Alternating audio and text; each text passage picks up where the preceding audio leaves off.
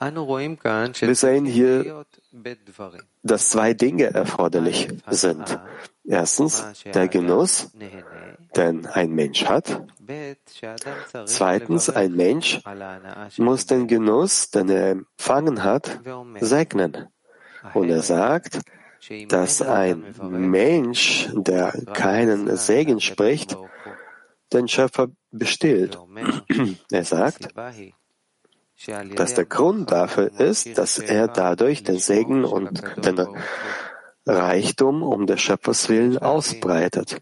Wir sollten verstehen, warum ein Mensch, der keinen Segen spricht, die Fülle nicht um des Schöpfers willen ausbreitet. Wenn der Schöpfer reichlich Fülle geben kann, warum muss er durch den Segen erweckt werden? Bala Sulam interpretiert.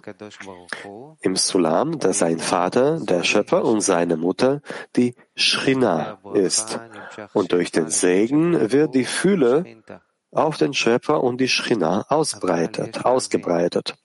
Wir sollten jedoch verstehen, wie wichtig der Segen ist, der das Ausbreiten der Fühle von oben bewirkt.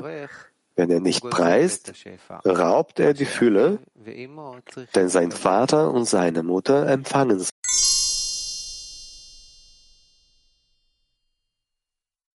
Wir sollten die Bedeutung von die ganze Welt wurde einzig und alleine für die Ehrfurcht von dem Himmel erschaffen. Verstehen. Es scheint wie ein Widerspruch zu der bekannten Regel zu sein, dass bei der Schöpfung der Welt der Schöpfer zu den dienenden Engeln sagte, er wolle die Welt erschaffen, so wie es einem König ähnlich ist, der einen Turm reichlich gefüllt hat, aber keine Gäste. Deshalb hat er den Menschen erschaffen, um ihm Freude und Genuss zu bereiten. Doch ähm, hier sagt er, dass die ganze Welt einzig und alleine aus Ehrfurcht von dem Himmel erschaffen wurde, als ob der Schöpfer das benötigt und er deshalb die Welt erschaffen hat. Um das zu verstehen, müssen wir zuerst verstehen, was Welt genannt wird und was Ehrfurcht heißt. Nach der Regel, die wir erlernt haben, was der Grund für die Erschaffung der Welten, dass er seinen Geschöpfen Gutes tun wollte, aus diesem Grund erschuf er in den Geschöpfen ein Verlangen und seine Sehnsucht, Freude und Genuss zu empfangen. Dies wird Malchut de En Sof genannt.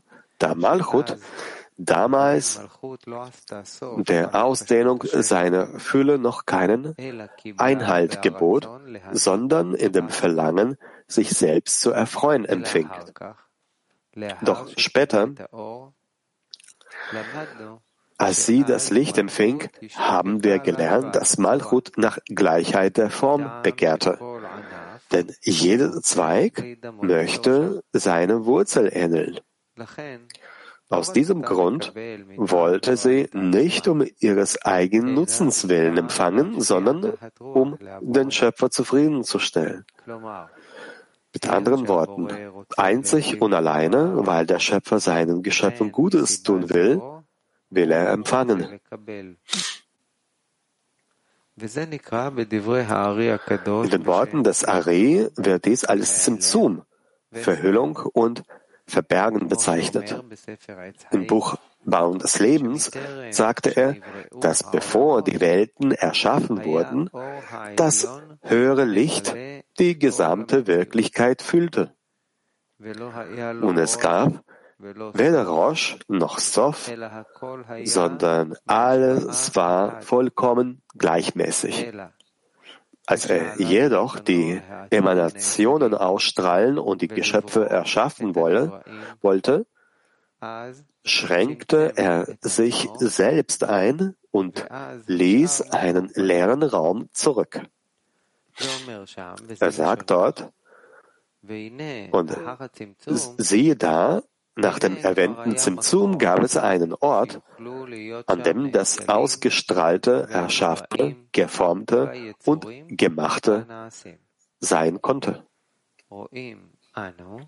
Wir sehen, dass es von, vor dem Zimtzum kein Konzept von Welten gab, denn Olam kommt von den Worten Helem.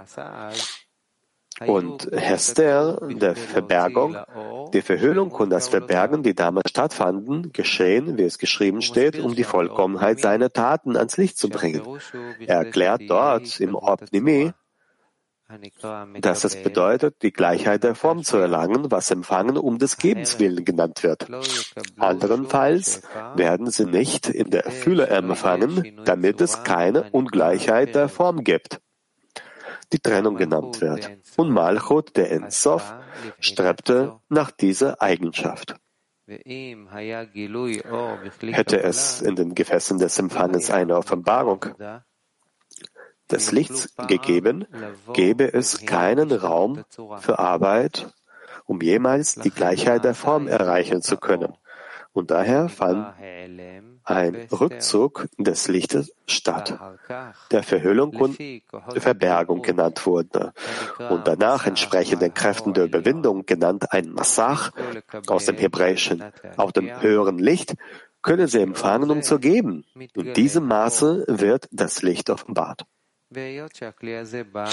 Da dieses Klee aus der Kraft des Unteren kommt, was bedeutet, dass der Untere das Klee machen muss, in der Unteren nicht in der Lage, ist der Untere nicht in der Lage, das ganze Licht empfangen, das bei der Schöpfung beabsichtigt war, als der Schöpfer das Licht in das Klee legte, das er gemacht hatte, genannt Wille zu empfangen. Vielmehr wird das Licht, das in den Gefäßen des Empfanges leuchtete, nun in Teilen empfangen, empf empfangen, eine nach dem anderen, was Stück für Stück genannt wird, da die Kelim, die die Geschöpfe machen, die um des Gebens willen genannt werden, nicht in der Lage sind, alles auf einmal zu tun.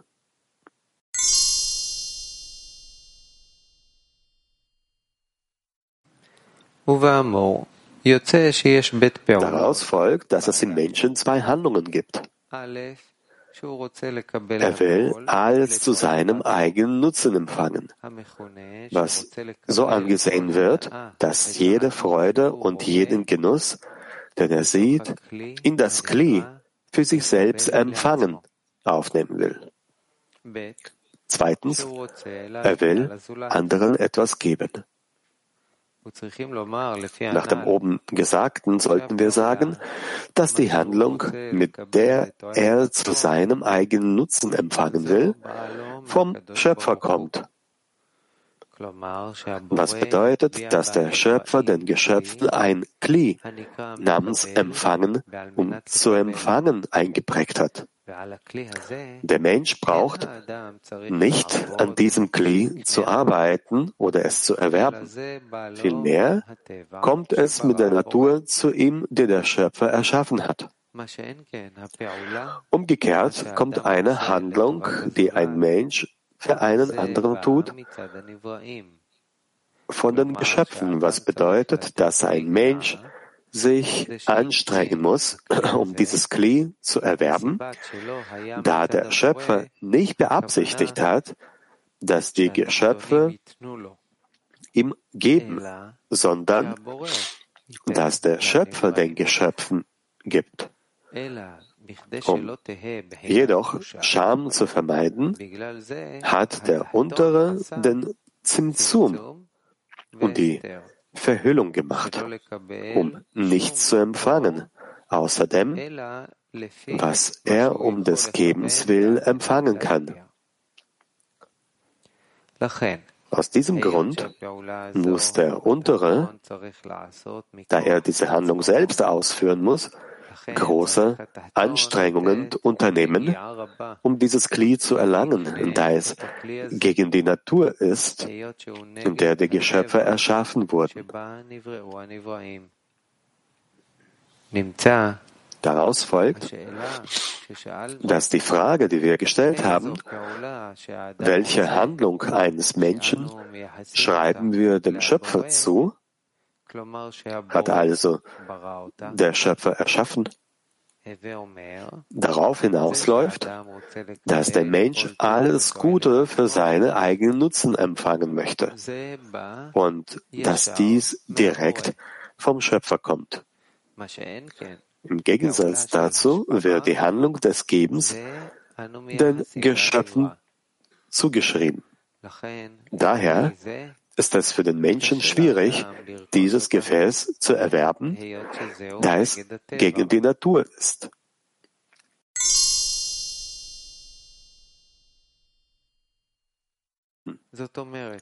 Das bedeutet, dass alle Genüsse in der körperlichen Welt also nur ein schwaches Licht sind im Vergleich zu den Lichtern, die in der Gdusha existieren.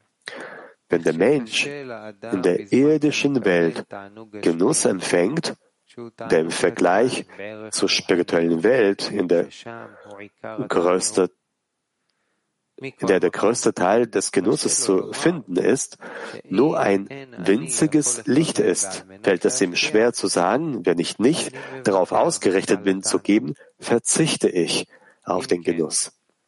Wir könnten uns also vorstellen, dass wenn sich das Licht offenbart, wie das Licht, das in das Gebot des Zizits eingekleidet ist, wie könnte ein Mensch dann sagen, dass er auf den Genuss verzichtet, wenn er nicht mit der Absicht zu geben handeln kann?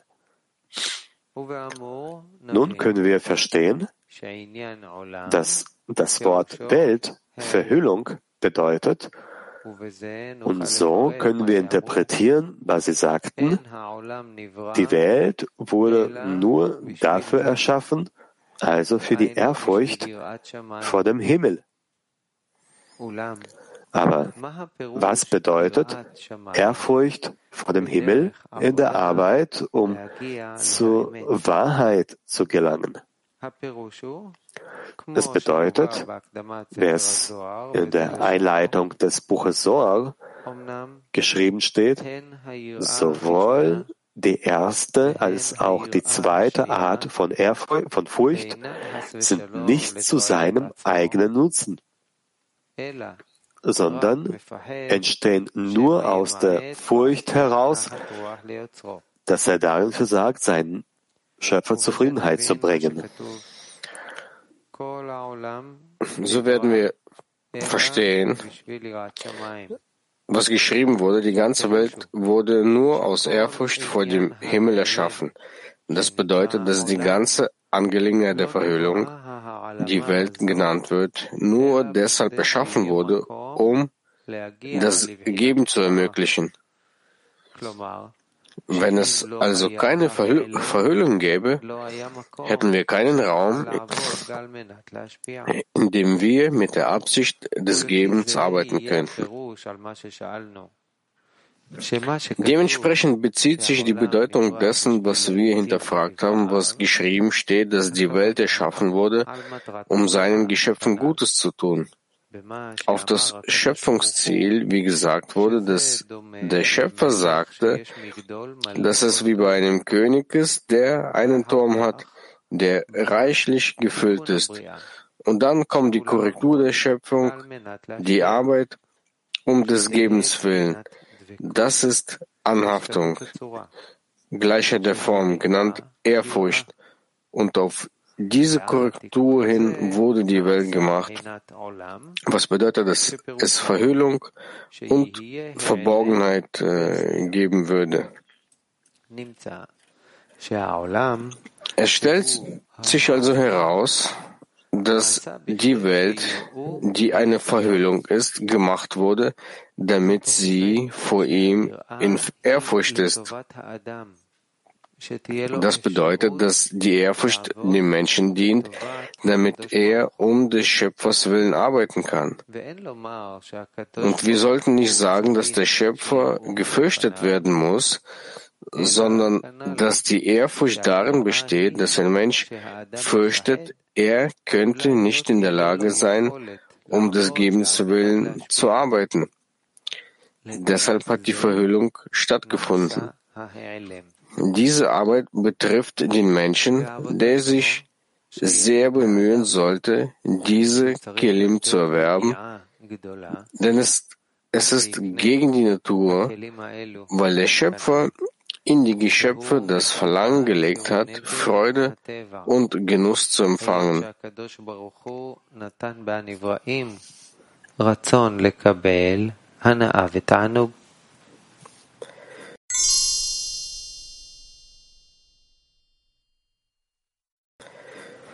Jetzt können wir das Gesagte folgendermaßen auslegen.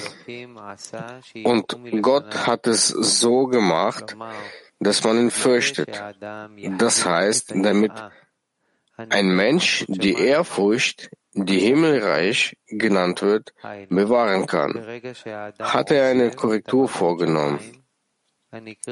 Sobald ein Mensch das Himmelsreich, genannt Glaube über den Verstand, verlässt, hat der Schöpfer so eingerichtet, dass der Mensch sofort aus seinem Zustand, in dem er über das spirituell nachdachte, in die körperliche Welt fällt, in der es keine Verbindung zwischen ihnen gibt. Und diese Stütze bewirken Stürze. Diese Abstiege bewirken, dass der Mensch sich selbst davon abhält, die Ordnung der Arbeit des Glaubens über den Verstand zu ändern. Sie in der Einleitung zum Buch Soa. Und die ganze Angelegenheit der Ehrfurcht ist nur um den Menschen willen und nicht, dass der Schöpfer es braucht, wie ein König aus Fleisch und Blut. Vielmehr ist alles, was er getan hat, zugunsten des Menschen, denn diese Korrekturen, die der Schöpfer vorgenommen hat, führen den Menschen auf den richtigen Weg, um ihn zum Schöpfungsziel zu führen, nämlich, dass die Geschöpfe Freude und Genuss empfangen können.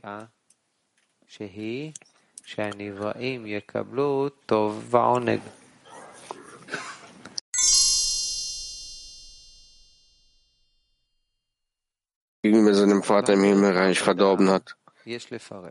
Und auf dem Weg der spirituellen Arbeit können wir das folgendermaßen auslegen, dass der Mensch, der etwas genießt und dafür einen Segen spricht, es hier um die Erneuerung des Glaubens geht.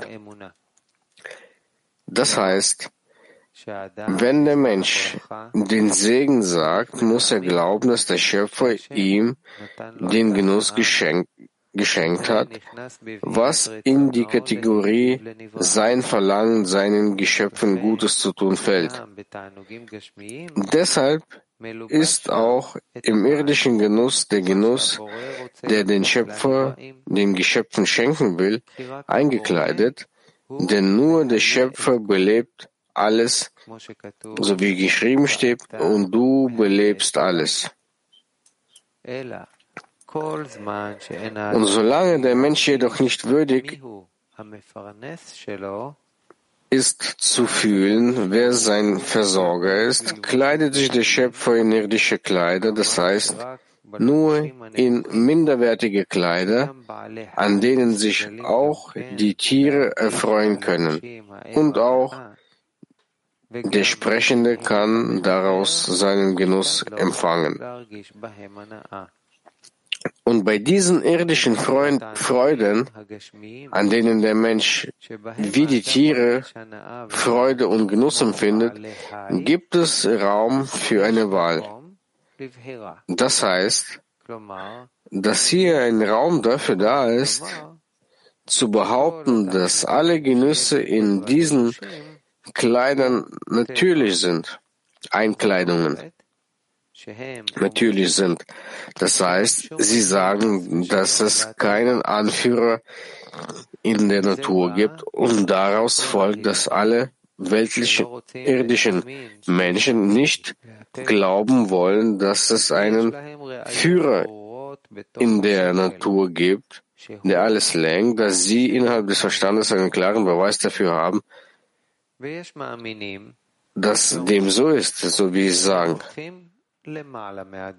Manche Gläubige sagen, dass sie sich über den Verstand hinwegsetzen. Das heißt, obwohl es sinnvoll ist zu sagen, dass alles nur Natur ist, sind sie dennoch gläubig und glauben an die Weisen, die sagen, dass es einen Schöpfer gibt, der das Gute leitet.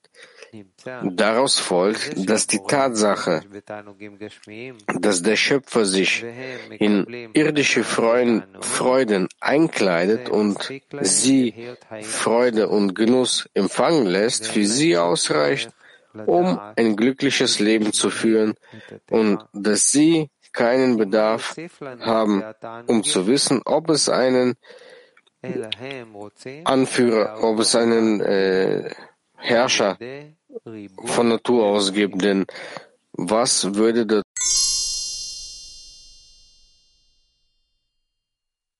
dass die Tatsache, dass die Freude und der Genuss an der Torah und den Mitzvot vor uns verborgen sind, gewollt ist, damit es Raum für Entscheidungen gibt, denn die Torah und die Mitzvot kann man nicht sagen, dass es keinen Herrscher gibt, denn wer ist der Gebende in der Torah und den Mitzvot?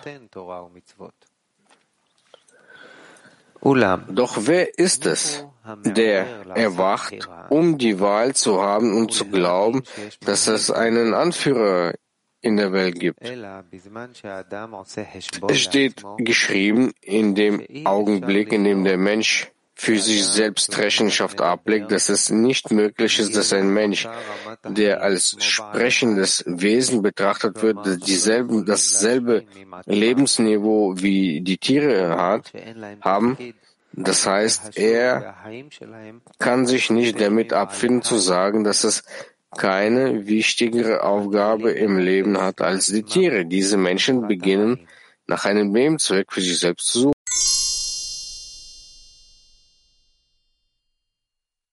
Herr der Welt.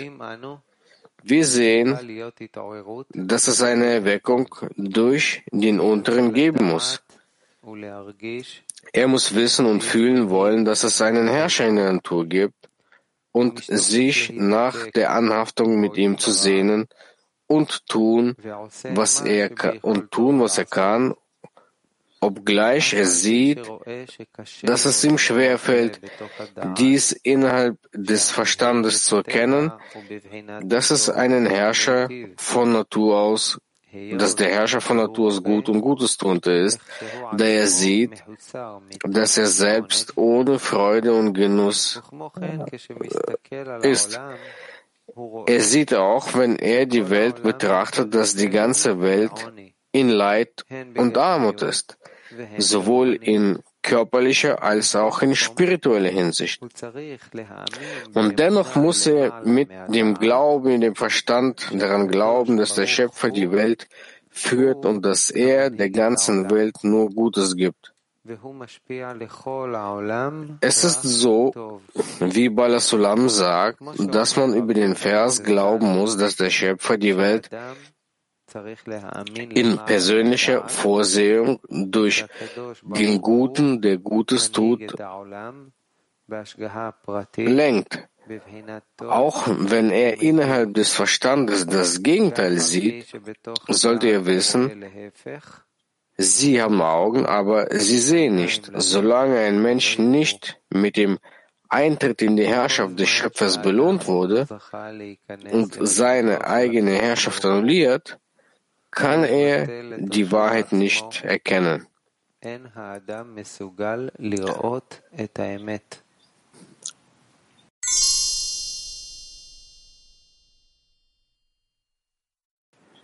In diesem Zusammenhang können wir zwei Dinge unterscheiden. Erstens, die Handlung, das heißt, dass der Mensch Freuden empfängt. Die zweite, die Absicht, das heißt der Grund, das heißt, wer ihn dazu veranlasst, diese Freude zu empfangen, welche als Handlung bezeichnet wird. Und zu diesem Zeitpunkt denkt der Mensch darüber nach, wer und was ihm diese Freude bereitet hat. Und er sieht, dass jede Freude vor der Sehnsucht nach der Angelegenheit abhängt. Wir führen das auf das, unsere Natur zurück. Das heißt, der Schöpfer hat uns das Verlangen und die Sehnsucht gegeben, diesen Genuss von etwas zu empfangen, aus dem wir Freude schöpfen können. Wenn der Mensch eine Selbstüberprüfung durchführt, sieht er, dass ihn das vom Schöpfer trennt. Und er sieht also, dass das Empfangen ihn aufgrund der Ungleichheit der Form von der Arbeit des Schöpfers trennt. Dies wiederum zwingt ihn dazu, sich der materiellen Welt anzunähern, um die Bedeutung der, des Materiellen, das er für sich nimmt, zu seinem eigenen Nutzen zu arbeiten. Und der Mensch wird als Materie und nicht um des Schöpfers willen bezeichnet,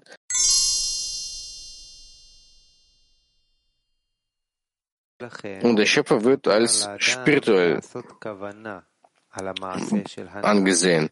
Aus diesem Grund liegt es in der Verantwortung des Menschen, die Absicht für die Handlung des äh, Genusses zu haben. Erstens, er sollte glauben, dass der Genuss, den er empfängt, vom Schöpfer kommt und von keiner anderen Quelle.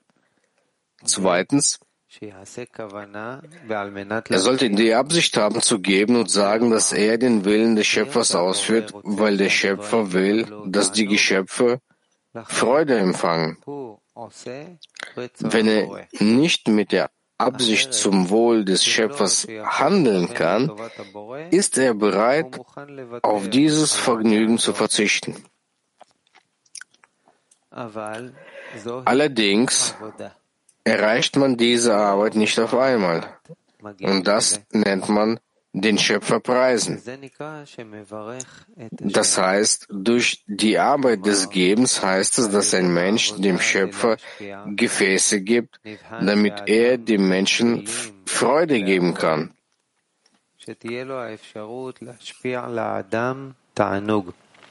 Und da die Einschränkung nicht in die Gefäße des Empfangs gegeben werden kann, wird es dem Schöpfer nun möglich sein, zu geben, da die Einschränkung nicht mehr um des eigenen Willens ist, sondern um die des Schöpfers willen.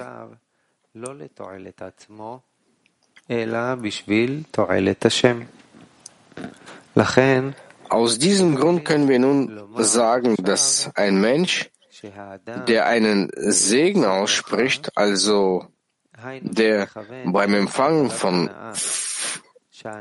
Freude und von Genuss beabsichtigt, dass sein Genuss darin besteht, dass er den Willen des Schöpfers ausführt, dieser Wille ist es, seinen Geschöpfen Gutes zu tun dies als Segen für die Arbeit des Schöpfers angesehen wird. Mit anderen Worten, da die Arbeit des Schöpfers darin besteht, den Geschöpfen Gutes zu tun, gibt es durch die Absicht auf das Geben eine Kraft von oben, um den Unteren zu geben, da nun die Unteren durch das Empfangen nicht von ihm entfernt werden.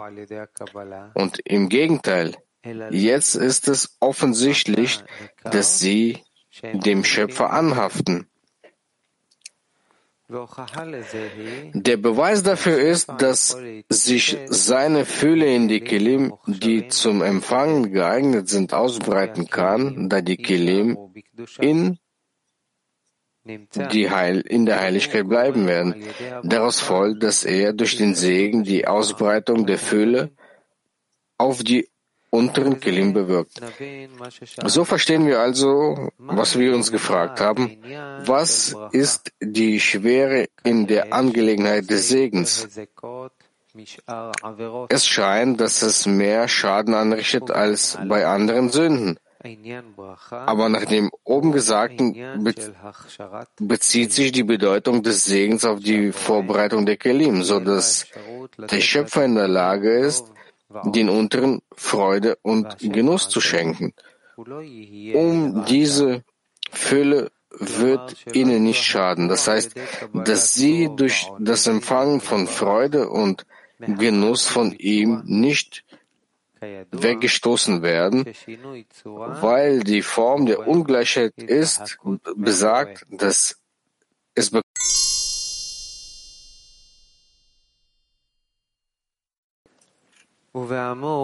wenn ein Mensch also einen seinen Teil zum Kli nicht hinzugibt, der der zweite Teil ist, der sein Verlangen um zu geben ist, genannt wird, verursacht er damit, dass die Fülle, die durch die Arbeit der Unteren kommen sollte, durch das Nichtgeben der Absicht, sich seinetwegen verzögert. Mit anderen Worten, indem er den Segen nicht gibt, fehlt die Verbindung zwischen dem Höheren und dem Unteren, da der Höhere der Gebende und der Untere der Empfangende ist. Daher gibt es zwischen ihnen einen Unterschied der Form und sie haben keine Anhaftung. Wie kann also die Fülle äh, den Unteren gegeben werden. Deshalb kann, wenn es eine Verbindung gibt, das heißt, wenn der Untere auch ein Gebender sein will, so wie der Höhere, die Fülle auf den Unteren übergehen, weil es eine Übereinstimmung zwischen ihnen gibt. Und ohne diese Übereinstimmung ist es so, als ob er die Nahrung stiehlt, die sein Vater und seine Mutter den Kindern geben sollten. Der Mensch stiehlt und die Kinder haben nichts, was sie nährt. Wenn er genießt und nicht segnet und preist, bedeutet das mit anderen Worten, dass er nicht die Absicht um des Schöpfers willen gesetzt hat. Deshalb hat er den Genuss, der das Empfangen ist, genommen und ihn der Sitra Acha, der unreinen Seite gegeben, die das alles empfangen, um zu empfangen ist und das nährt sie.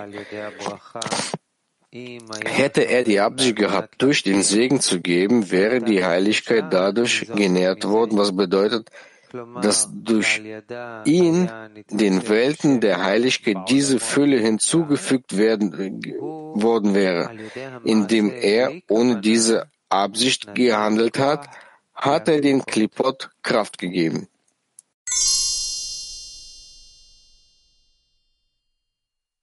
Der Mehrheit.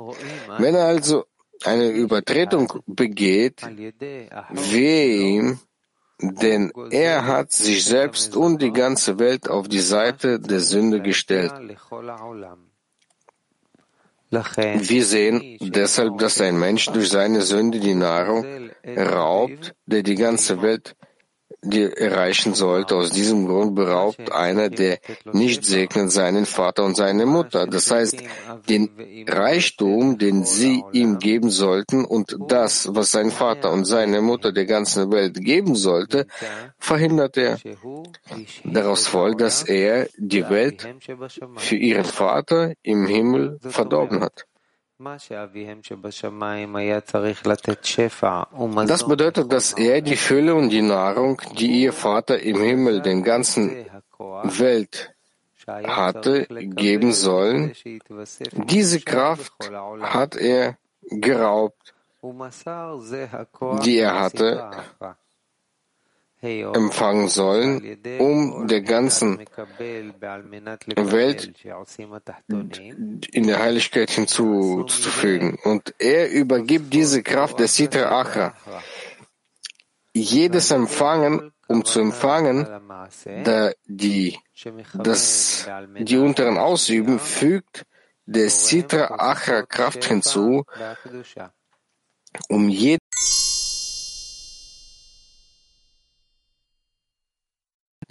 durch den Segen fügt zusätzlich Fülle in der Welt hinzu und bringt Fülle in die ganze Welt.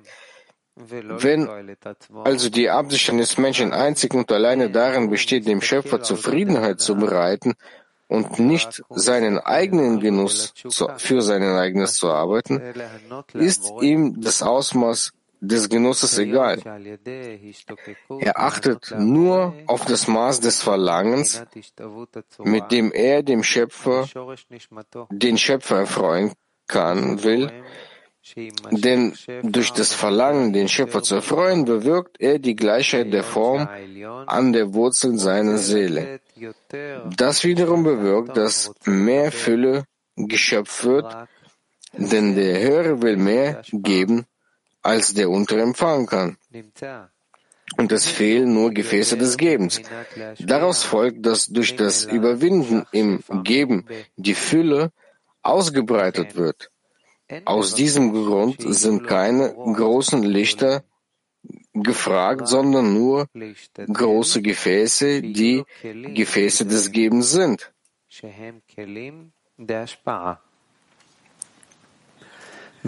So haben wir interpretiert, dass unsere Weisen sagten, warum steht geschrieben, denn dies ist der ganze Mensch. Und er antwortet, der Rabbi sagte, die ganze Welt wurde nur dafür erschaffen, also für die Ehrfurcht vor dem Himmel, so wie geschrieben steht, was verlangt der Ewige, dein Gott von dir? Nur Ehrfurcht. Ehrfurcht heißt, wie Bala Sulam in seinem Sulam-Kommentar sagt, dass er Angst hat, dem Schöpfer nicht geben zu können. Und das ist das Ganze des Menschen. Das heißt, das ist alles, was der Mensch tun sollte, nämlich ihm Gefäße des Gebens anzureichen. Den Rest, also die Lichter, gibt der Schöpfer. Und das ist die Bedeutung von alles liegt in den Händen des Himmels, außer der Ehrfurcht.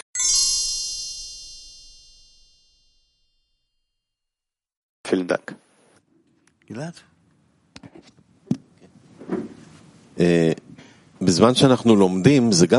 Während wir studieren, ist das auch ein Genuss.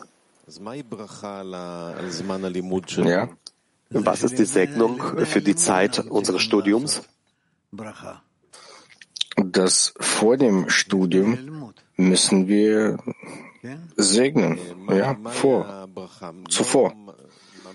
Und was ist die Segnung? Nicht das, was wir aussagen, sondern was ist die Segnung, die wir von aus dem Studium gewinnen wollen?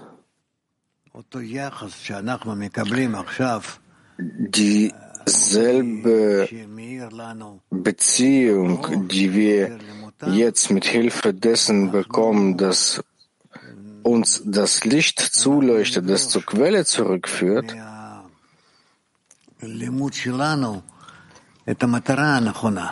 werden wir von unserem Studium nach einem richtigen Ziel verlangen. Die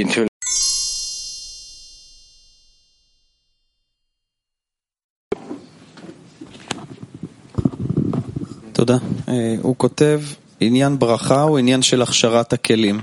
מה הכוונה? Er schreibt die Segnung, das ist die Sache der ähm, Reinigung der Gefäße. Was meint er?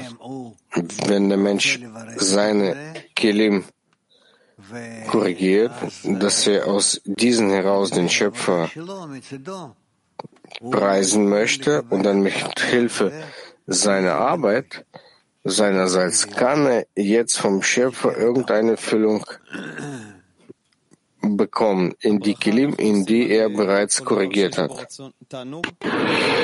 Diese Segen, den sprechen wir bei allem, bei der Genuss das Genuss bereitet. Alles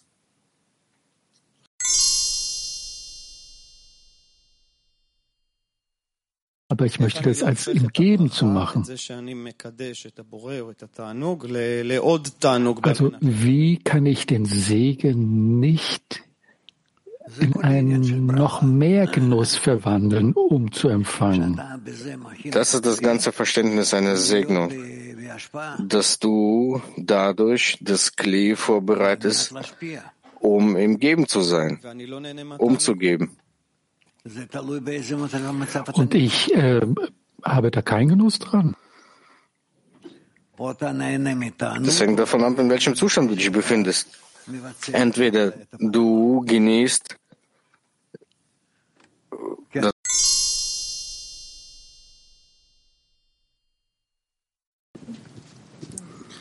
das Vielen Dank, Rav. Am Ende des Artikels erwähnt er, dass wir Gefäße des Gebens okay. finden und erfinden müssen. Was, sind, was heißt das? Das hängt alles von uns ab. Er möchte uns ständig eine Füllung geben und wir müssen diesen Mangel immer wieder nach vorne bringen. Aber was bedeutet es? Wie können wir jeweils einen neuen Mangel finden? Jedes Mal diesen Hisron zu erwecken bedeutet, dass mit welcher Handlung wir dem Schöpfer Freude bereiten können, damit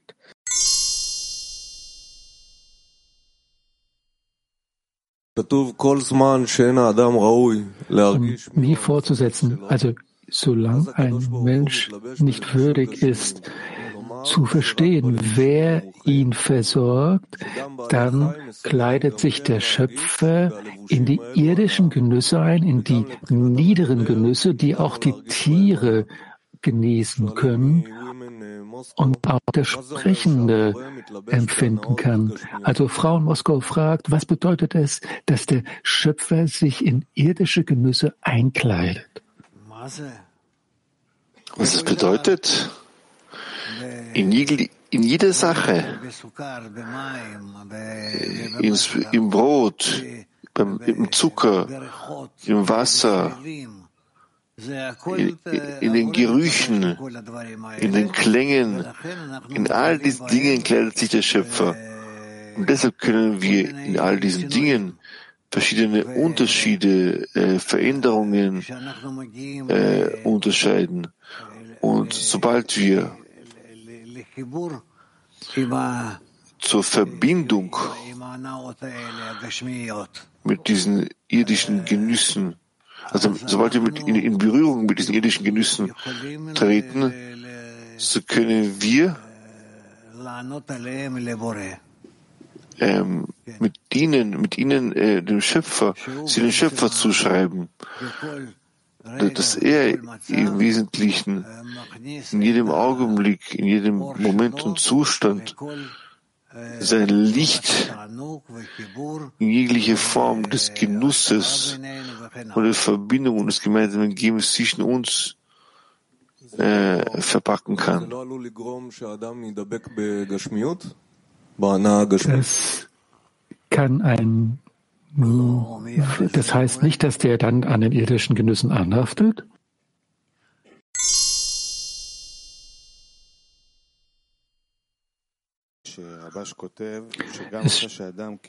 Es, hat uns hier etwas wirklich Gänsehaut bereitet. Nachdem ein Mensch eine gewisse Erweckung bekommen hat, dann möchte er sich nicht fühlen, dass er versklavt ist gegenüber dem Schöpfer und er nimmt das Wissen, dass es einen Anführer gibt der Natur und dann weiß er, er müsste dann eigentlich an Bestrafung und Belohnung glauben wenn es einen Anführer der, Anführer der Natur gibt. Und anstatten, stattdessen kann er alles tun, wenn er es nicht glaubt. Also man selbst, man wählt einfach, dass man sagt, hm, ich ignoriere es, dass es einen Anführer der Natur gibt. Wie können wir uns da gegenseitig helfen, damit wir das überwinden? Ich weiß es nicht, aber deine Berechnung geschieht doch immer mit dem Schöpfer, oder nicht? Ja, die Berechnung findet mit dem Schöpfer statt. Aber der Trieb hält einen ja davon ab. Man muss sich ja selber, man wählt aus, dass man das ignoriert. Nein, du musst zuerst mal den Schöpfer im Zentrum deines, äh, deiner, deiner, deines Bildes äh, vorstellen. Ganz, viele Kräfte auf dich wirken. Der Schöpfer ist im Mittelpunkt. Und dann tust du all deine Handlungen ausrichten, welche du quasi äh, als, als Erwiderung, das was er dir gibt, tun willst. Also bis hin zu dem Punkt, dass ich, wenn ich den Schöpfer in das Zentrum stelle, dann bin ich ja bereits auf dem Weg, oder? Ohne dem hast du natürlich gar nichts. Denn die erste Bedingung ist, dass es nichts außer ihm gibt, Enon Bilvador, dass er dir alles zuteil werden lässt, dir alles zuschickt. Ohne dem existiert gar nichts. Deshalb, wenn du antwortest, antwortest du immer nur ihn. Bist du verpflichtet, ihm zu antworten. Da gibt es hier keine gibt ja keine weitere Tat.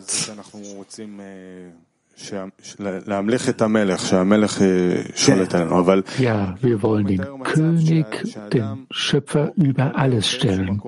Ja. Und hier, wir stellen also diesen Zustand uns vor, dass ich weiß, es gibt einen Anführer, einen Herrscher, aber wenn ich das in der Bewusstheit habe, dann muss ich auch seine Mitzvot ausführen, denn das habt ja die Wahl gemacht. Wenn du dich bereits entscheidest, dich von ihm quasi abzuwenden, gibt es hier keine Berechnung mit dir. Das ist die Frage, wie können die Freunde sich gegenseitig helfen, dass sie den Schöpfer nicht ignorieren? Einander und allen anderen ein Beispiel zu sein, der ganzen Gruppe, dass du in jeder deiner Handlungen immer den Schöpfer in Kauf nimmst. Das Ganze, was über dich ergeht, mit was mit dir geschieht. Sei darin den Freunden ein Vorbild, dass ich nur, indem dass ich nur von ihnen Dinge empfange, das sind sehr, sehr konkrete Dinge, welche ausgerichtet sind. Ich erhalte nur ein und ein vom Schöpfer jegliche Erweckung, was ich, in, was ich tun soll, in welcher Weise, in welcher Form. Und nur an ihn wende ich mich in meiner Reaktion was ich tue und was ich möchte, als Ergebnis davon von mir äh, empfindet. Weil ich immer auf solche Weise die ganze Zeit mich weiterentwickle, ich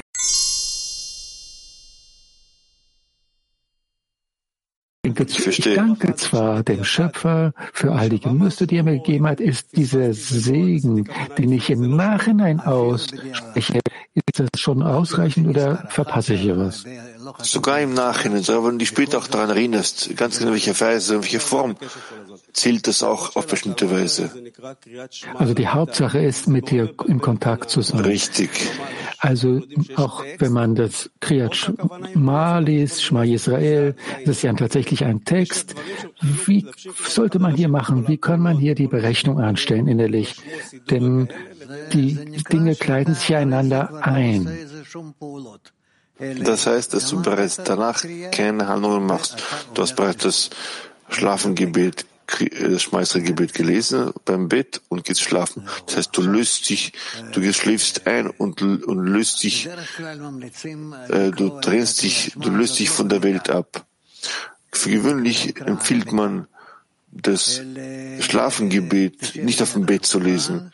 Wird nicht empfohlen. Man setzt sich zu, zum Tisch, bei Tisch und liest das Schma Israel Gebet. Sogar, wasch sogar deine Hände, macht nicht Lat Yadayim, das, das Gebet des Händewaschens und dann liest das äh, Kriyat Shma Gebet, Gebet. Es gibt so viele Segensprüche, die ich nehmen kann. In dieser jüdischen Tradition gibt es die. Und wenn ich zum Beispiel den Segen ausspreche, wie er aufgeschrieben ist, oder es reicht es, die Absicht auszusprechen, muss ich auch den Text lesen oder nicht? Ja, es gibt einen zusätzlichen hohen Wert, jenen Text aus dem Gebetbuch zu lesen und das noch äh, laut und deutlich das dringt noch stärker in dein Herz ein. Nicht, dass der Schöpfer es besser hört und spürt, sondern das hat mehr auf dich Einfluss, diese Handlung, diese Tat.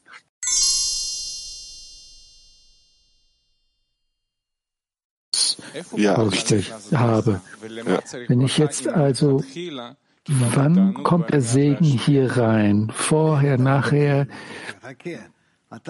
Warte, wie bekommst du das um des Gebens wegen? Warte, du nimmst etwas, was sagen wir der Gastgeber dir gegeben hat, und du riechst das, hauchst das in dich ein, absorbierst es und er sieht, du siehst, du zeigst dem Gastgeber, dass du Genuss empfindest und dann erwiderst du das mit einem Segen. Du auf solche Weise erwiderst du ihn und erhältst Genuss von ihm dafür. Ist es klar? Ja. Das ist klar. Genauso auch in Bezug auf den Schöpfer. Aber wir, wir sprechen da einen Segen aus. Sie haben doch gesagt, selbst wenn ich ohne richtige Absicht gehandelt habe, kann ich immer noch, wenn ich den Segen danach ausspreche, hat es immer noch eine Kraft. Ist das immer noch korrekt? Ja, der Schöpfer ähm, empfängt unsere Handlungen, äh, äh, er versteht unsere Handlungen, er versteht, wie wir sind, genauso wie wir auch unsere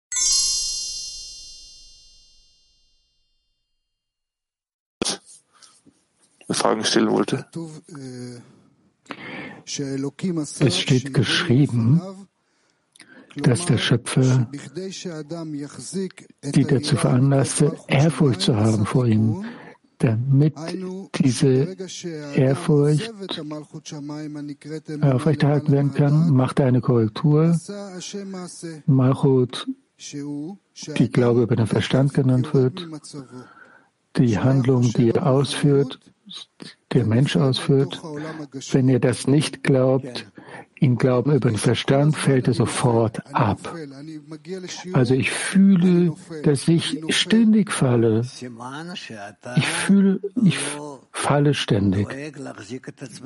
Es ist ein Zeichen dafür, dass du dich nicht darum kümmerst oder sorgst, dich im Spirituellen festzuhalten. Es ist so offensichtlich, ja. Wie kann man das daran festhalten an diesem Moment? Das Gebet. Gebet. Es ist so klar. Es ist gut, dass es klar ist.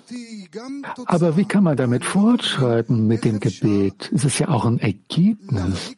Ich verstehe nicht, wie man daran festhalten kann die ganze Zeit. Der Schöpfer gibt dir die Empfindung, dass du dich von der spirituellen Quelle loslöst. Zumindest äh, äh dank, danke, danke dafür dass du, dass, dass diese Erkenntnis zuteil geworden ist. Dass, und dass dich, bemühe dich weiter, bemühe dich. Wir wollen aber auch voran.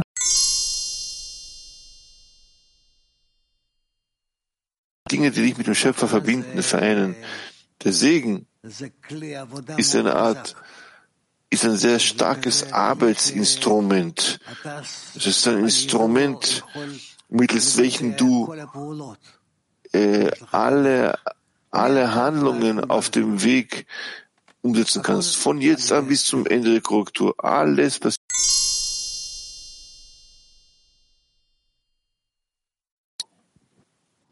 Ich habe gehört, dass der Segen ist ein sehr kraftvolles Instrument. Sehr. Kann Rav diesen Prozess bitte erklären des Segens? Der Prozess des Segens, Segens ist der ganze Artikel darüber. Der Segen ist der Ausdruck des Mangels seitens des Geschöpfes in Bezug zum Schöpfer. Das Geschöpf, den Schöpfer so hochstellen, so hochstellen möchte, wie er sich nur vorstellen kann. Und er darin ihm sein Herz öffnet und ihm tatsächlich ihm erhebt, erhebt, erhebt den Schöpfer bis hin zur höchsten Stufe, wie er versteht. Ja, das ist ein Segen. Ja. Und der Mensch wenn er den Segen ausspricht. Was ist da der Zweck? Was ist die, das Ziel, wenn er den Segen spricht? Worauf sollte er achten? Er möchte auf bestimmte Weise dem Schöpfer Danke sagen. Und diese Dankbarkeit ist nicht bezogen auf irgendeine Belohnung. Was, woran denken wir, während wir Segen aussprechen? Denn der Segen findet ja vor der Handlung statt. in dem, was der Mensch empfindet, dass sie vom Schöpfer zuteil geworden ist und der Schöpfer ihn äh, auf den Rücksicht genommen hat und ihm zum richtigen Weg getrieben hat, in die richtige Richtung ge ge gebracht hat. Dafür dankt der Mensch dem Schöpfer. Also einfach, dass er verbunden ist mit dem Schöpfer, dass er überhaupt an die Verbindung denkt? Ja, natürlich, gewiss. Ist der Segen eine wichtige Handlung? Ja, der Segensakt ist ein sehr wichtig, ist ein, der Segensakt ist eine sehr wichtige Handlung, ja. Sieh, schau, du hast, Gott sei Dank, Kinder.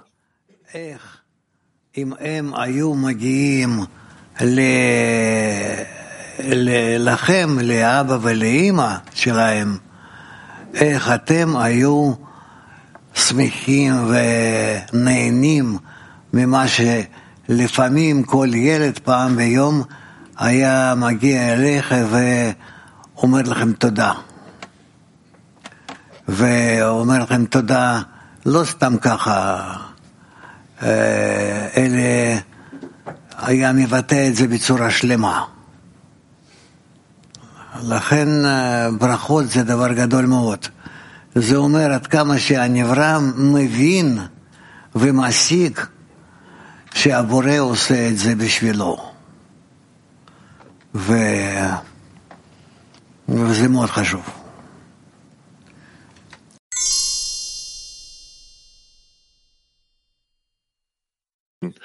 Kiew 1. Ja, geschätzter Rav, zum Menschen kommt ein Genuss. Denn ohne Genuss gibt es keine, keine Verbindung zum Schöpfer. Wie kann man in diesem Genuss die Verbindung zum Schöpfer finden und ihm für, diese, für diesen Genuss äh, segnen oder preisen? Du bekommst einen Genuss und in diesem Genuss kommst du in Kontakt mit dem Schöpfer, denn er hat dir den Genuss geschickt und du hast es gefühlt. Und jetzt, durch diesen Genuss, kannst du es dich zurückverbinden zur Quelle des Genusses, zum Schöpfer. Denn der Schöpfer gibt dir den Genuss im Zentrum deines Verlangens. Und durch deine Einstellung, durch deine Beziehung erlangst du auch dieses Zentrum, seine Handlungen. Und das ist es. Du musst einfach nur dich organisieren, deine neutrale Beziehung, denn bezogen auf deine Beziehung, dann bekommst du von ihm alle Narandchai. Gut, Sie sagen, im Zentrum deines Genusses findest du die Verbindung zum Schöpfer. Aber wie fühle ich den Genuss in mir? Er, der Genuss äh, leitet mich doch vom Schöpfer weg, ab. Wie kann ich mich ähm, auf den Schöpfer konzentrieren, trotz des kommenden Genusses? Du brauchst nicht dir Sorgen zu machen, außer dass du vom Schöpfer den Genuss empfängst und es zurückgibst, deinen eigenen Genuss, nicht gegenüber dir, sondern dein Genuss gegenüber ihm, in derselben Ausmaß, wie er es dir gegeben hat. Das wird das gleiche Ausmaß genannt. Dann brauchst, gibt es keinen größeren Genuss als das, dass du fühlst, dass der Schöpfer von dir Genuss empfangen hat und er genießt dich. Zum Beispiel wie eine Mutter, die empfängt den Genuss durch das Kind. Das Kind lächelt die Mutter an zum Beispiel. Das ist es. Das ist unsere Arbeit. Sie sagten, dass er ganz Naranchai äh, bekommen kann. In Naranchai fühle ich auch sehr, wie der Schöpfer Genuss empfindet. Du bist Naranchai vom Schöpfer in dem Ausmaß, in dem du deine Einstellung erhebst zu ihm, ja, mit dem reflektierten Licht und mit diesem reflektierten Licht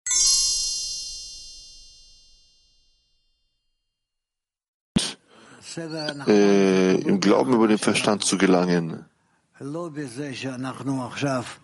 Das hängt von unserer Vorbereitung ab.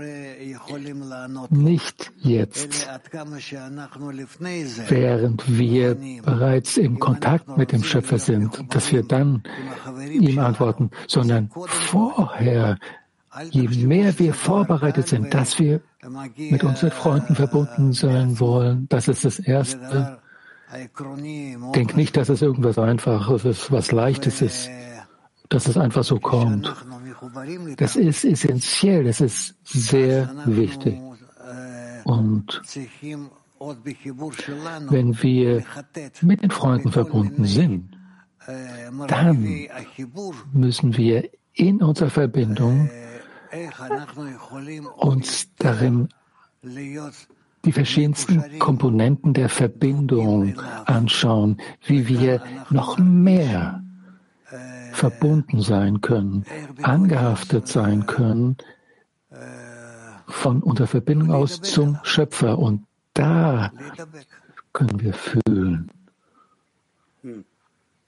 Ihm anzuhaften, ihm anzuhaften.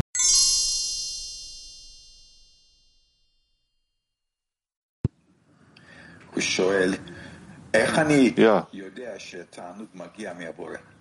Abdullah fragt, woher weiß ich, dass der Genuss vom Schöpfer kommt?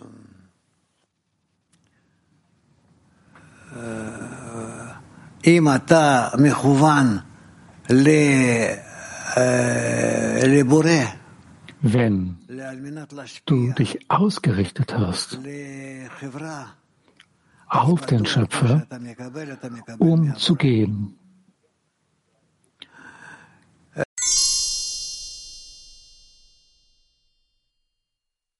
Habe ihn zu fragen, dann werde ich dir sagen, was er gesagt hat. Ich denke, dass ohne Zweifel jeder Mensch, jedes Tier, jeder Vogel, jeder Fisch, egal, jeder, der empfängt, Essen, das Gefühl des Lebens, sie, sie segnen alle den Schöpfer. Und das hängt nur von uns ab. Das müssen wir machen in der Bewusstheit, durch unsere Bewusstheit. Und sie machen das ohne Bewusstheit. Deshalb machen